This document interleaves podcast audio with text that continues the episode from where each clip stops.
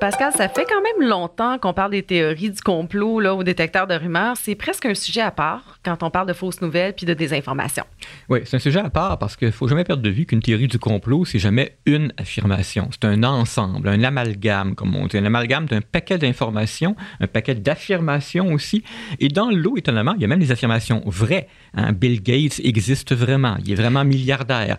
Mais il y a aussi beaucoup d'affirmations fausses, puis il y en a beaucoup qui sont indémontrables.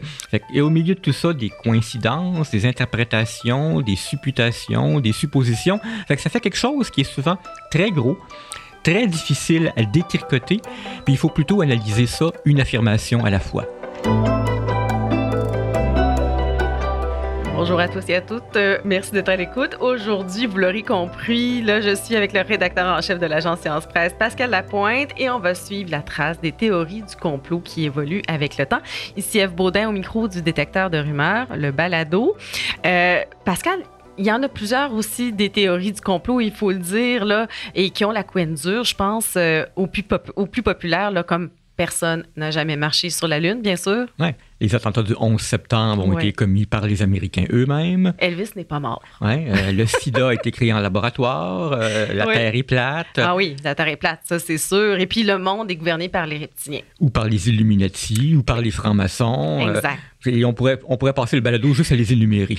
Exactement. Mais ils ont quand même des points en commun. C'est intéressant de les connaître, les points en commun, pour bien repérer les théories du complot. Bien, tout à fait. C'est pour y croire, d'abord, il faut nécessairement croire qu'il y a dans l'ombre un groupe de gens très influents euh, qui sont évidemment peu connus, mais qui sont très, très, très nombreux parce qu'ils sont placés un peu partout dans tous les postes de décision, au gouvernement, l'entreprise, les médias, la science, les universités et ainsi de suite. Euh, par exemple, on parlait tantôt du fait que les Américains n'ont pas vraiment marché sur la Lune. Bon, ben, pour croire à cette théorie du complot-là, il ne faut pas juste croire que c'est le gouvernement américain qui cache ça. Il faut croire que les gouvernements russes, français, britanniques sont aussi dans le coup, puisque eux aussi ont envoyé des satellites en orbite lunaire, puis ont pris des photos et ainsi de suite. Mhm. Donc, euh, ils ont en plus des complices dans l'industrie aérospatiale. Ils ont des complices, évidemment, parmi les journalistes, parmi les médias. Et c'est la même chose pour quelqu'un qui croit que la Terre est plate. Mm. Il faut qu'il croit qu'il y a un très, très, très, très grand nombre de gens qui sont au courant, mhm. mais qui cachent la vérité, puis qui s'arrangent pour que le secret reste secret.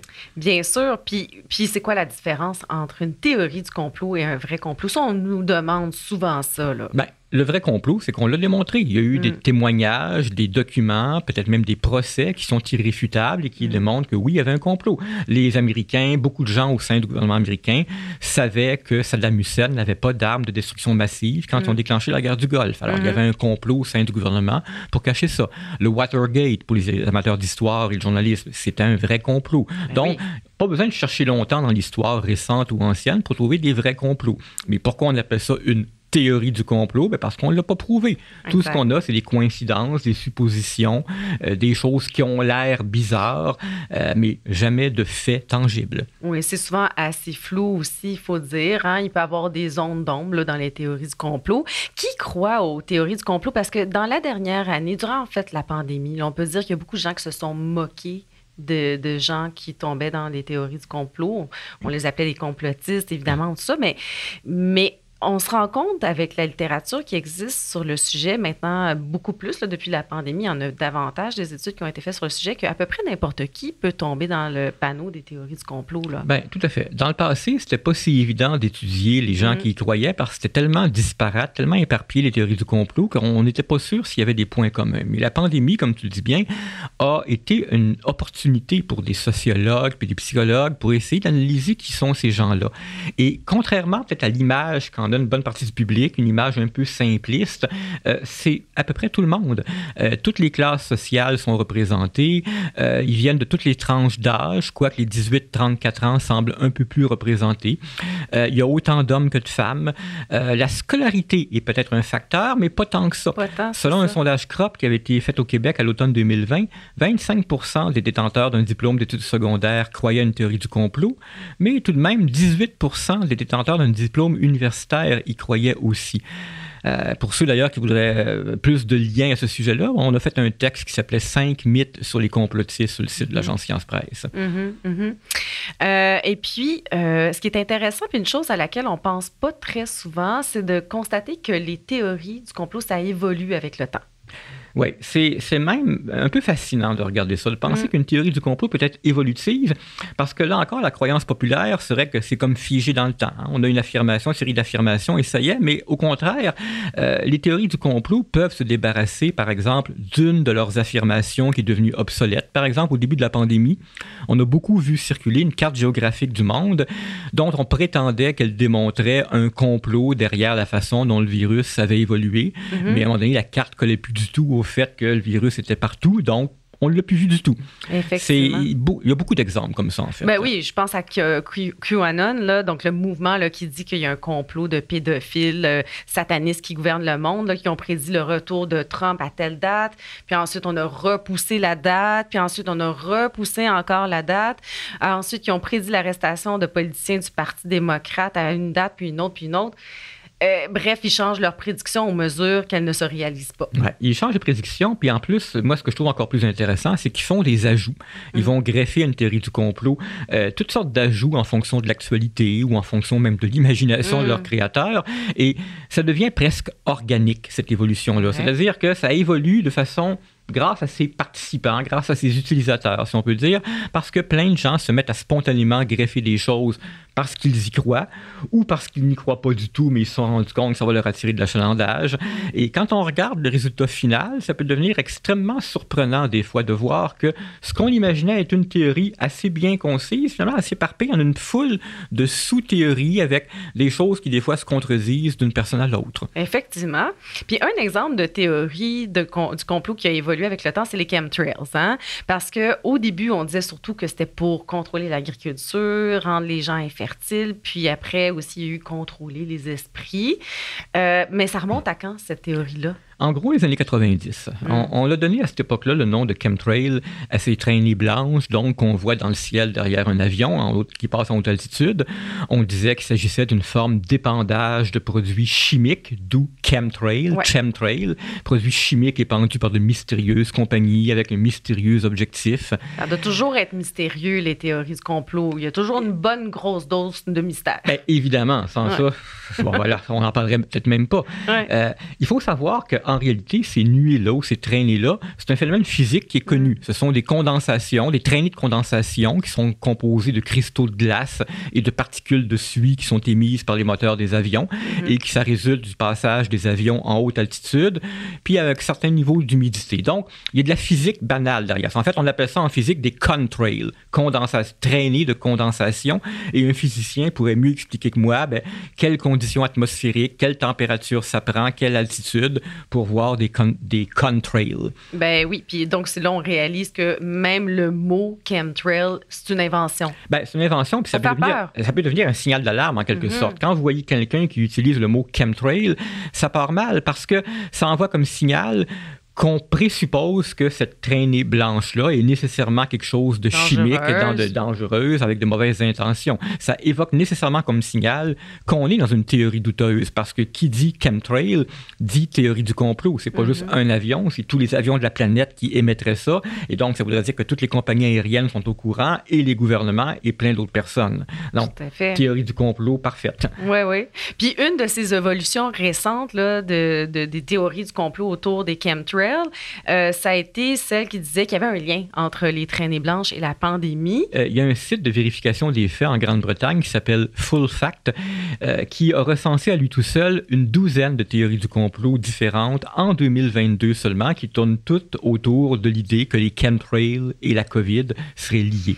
Hmm. il y a par exemple un message Facebook en février 2022 selon lequel, alors là, tiens-toi bien, la COVID serait causée par des poussières intelligentes qui émanent des chemtrails et que ces poussières seraient activées par des ondes 5G. Mais il faut savoir que cette idée-là était elle-même juste une nouvelle variation des fausses informations qui hmm. circulaient dès le début de 2020, parce que c'est quand même depuis le début de 2020 qu'on voit d'autres théories qui accusent la 5G d'avoir causé la pandémie. Hmm. Alors, tout dépendant de à qui tu poserais la question, la 5G serait une décharge électrique ou bien un rayon d'énergie ou bien une arme biologique.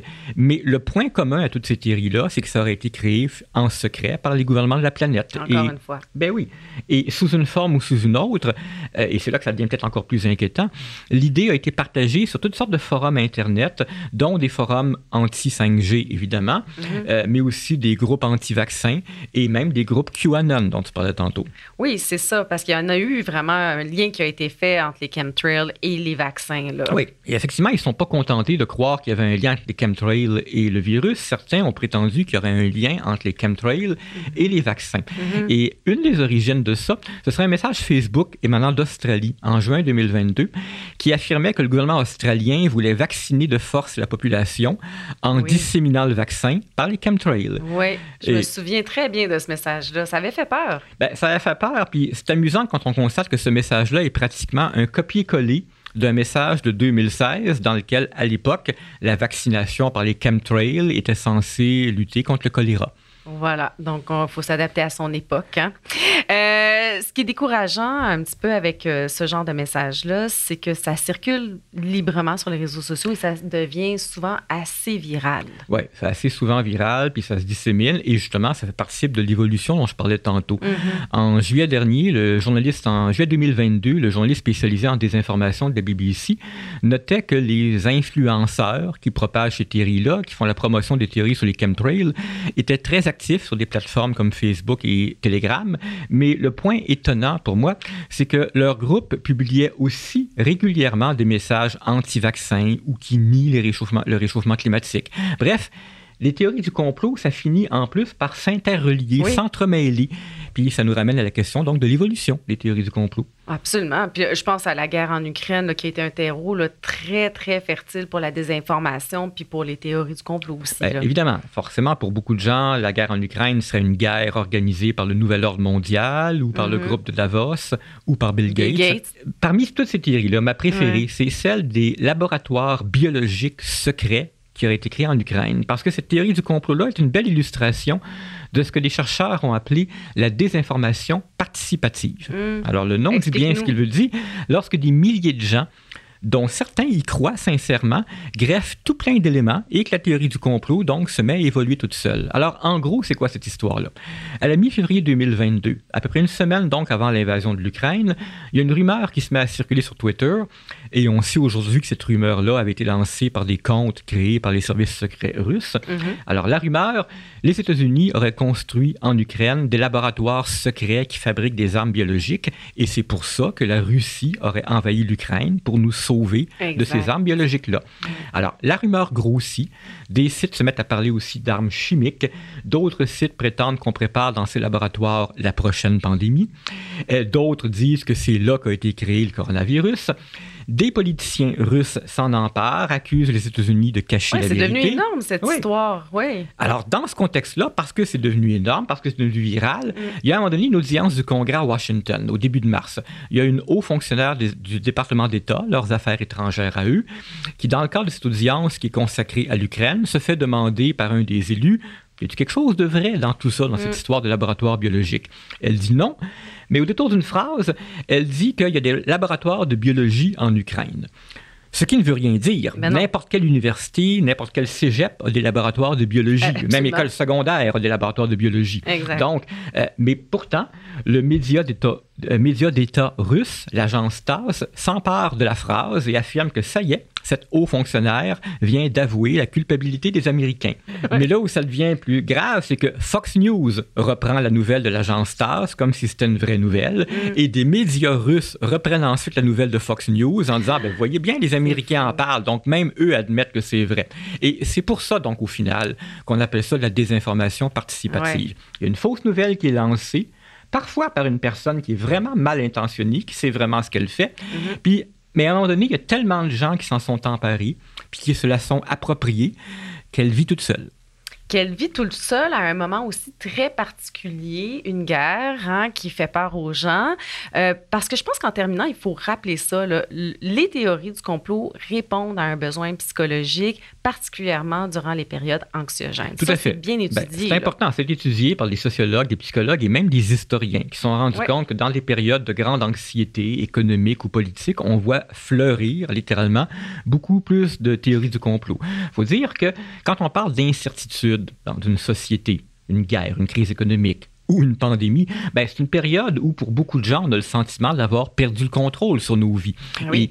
c'est un phénomène psychologique connu que face à ce qui est inexpliqué, ben, on est poussé à chercher une intention plutôt qu'un accident. Mm. C'est en quelque sorte plus rassurant de croire qu'il y a un méchant en arrière-plan qui a tiré les ficelles que de croire que c'est juste le hasard qui détermine ça et qu'on n'a aucun contrôle là-dessus. Mhm. Donc, face à quelque chose qui nous semble chaotique, indéterminé, impossible à contrôler, ben, une théorie du complot, ça donne du sens. C'est ça, ça donne du sens. Puis je pense qu'il faut garder ça en tête, euh, justement, quand on parle à des gens qui sont conspirationnistes, euh, que finalement, ça peut être une période anxiogène où ça répond à ce besoin-là de se rassurer.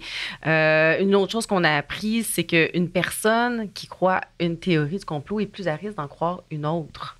Une deuxième, puis même une troisième, Ouais. c'est tout à fait. Se, se rappeler ça peut être bénéfique parce que euh, ça peut éviter de littéralement mettre euh, tasser dans le coin Mhm. l'oncle ou la tante qui croit à des théories bizarres puis à qui on, on arrête de parler. Parce que si on est capable de se rappeler qu'il y a la psychologie derrière ça, Ben que oui. bon ben elle est anxieuse puis elle a des inquiétudes puis on peut pas empêcher quelqu'un d'être anxieux ou inquiet ou stressé, ben ça peut peut-être donner des clés pour lui parler. Mm. Alors la personne qui était prête à croire que le gouvernement américain avait organisé les atten- les attentats du 11 septembre 2001, ben elle est évidemment plus prête à croire que le gouvernement américain répand des chemtrails pour contrôler la population Mm.